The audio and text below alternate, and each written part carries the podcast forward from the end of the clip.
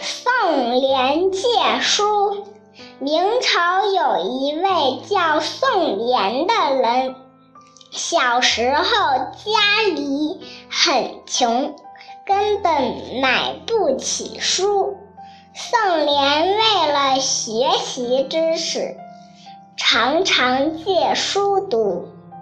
许多富有的人家藏书很多，但是都不愿意借给他。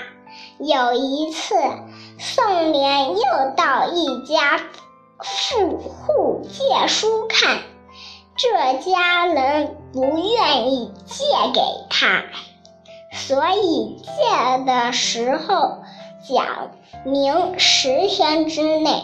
要还回来，可是是十天之内根本读不完那本书。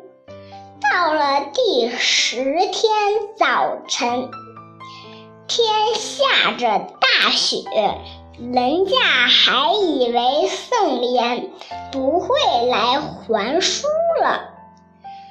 可是宋濂却冒雪把书送了回来，主人很感动，告诉宋濂，以后可以随时来看书，不再给他限定借书的时间了。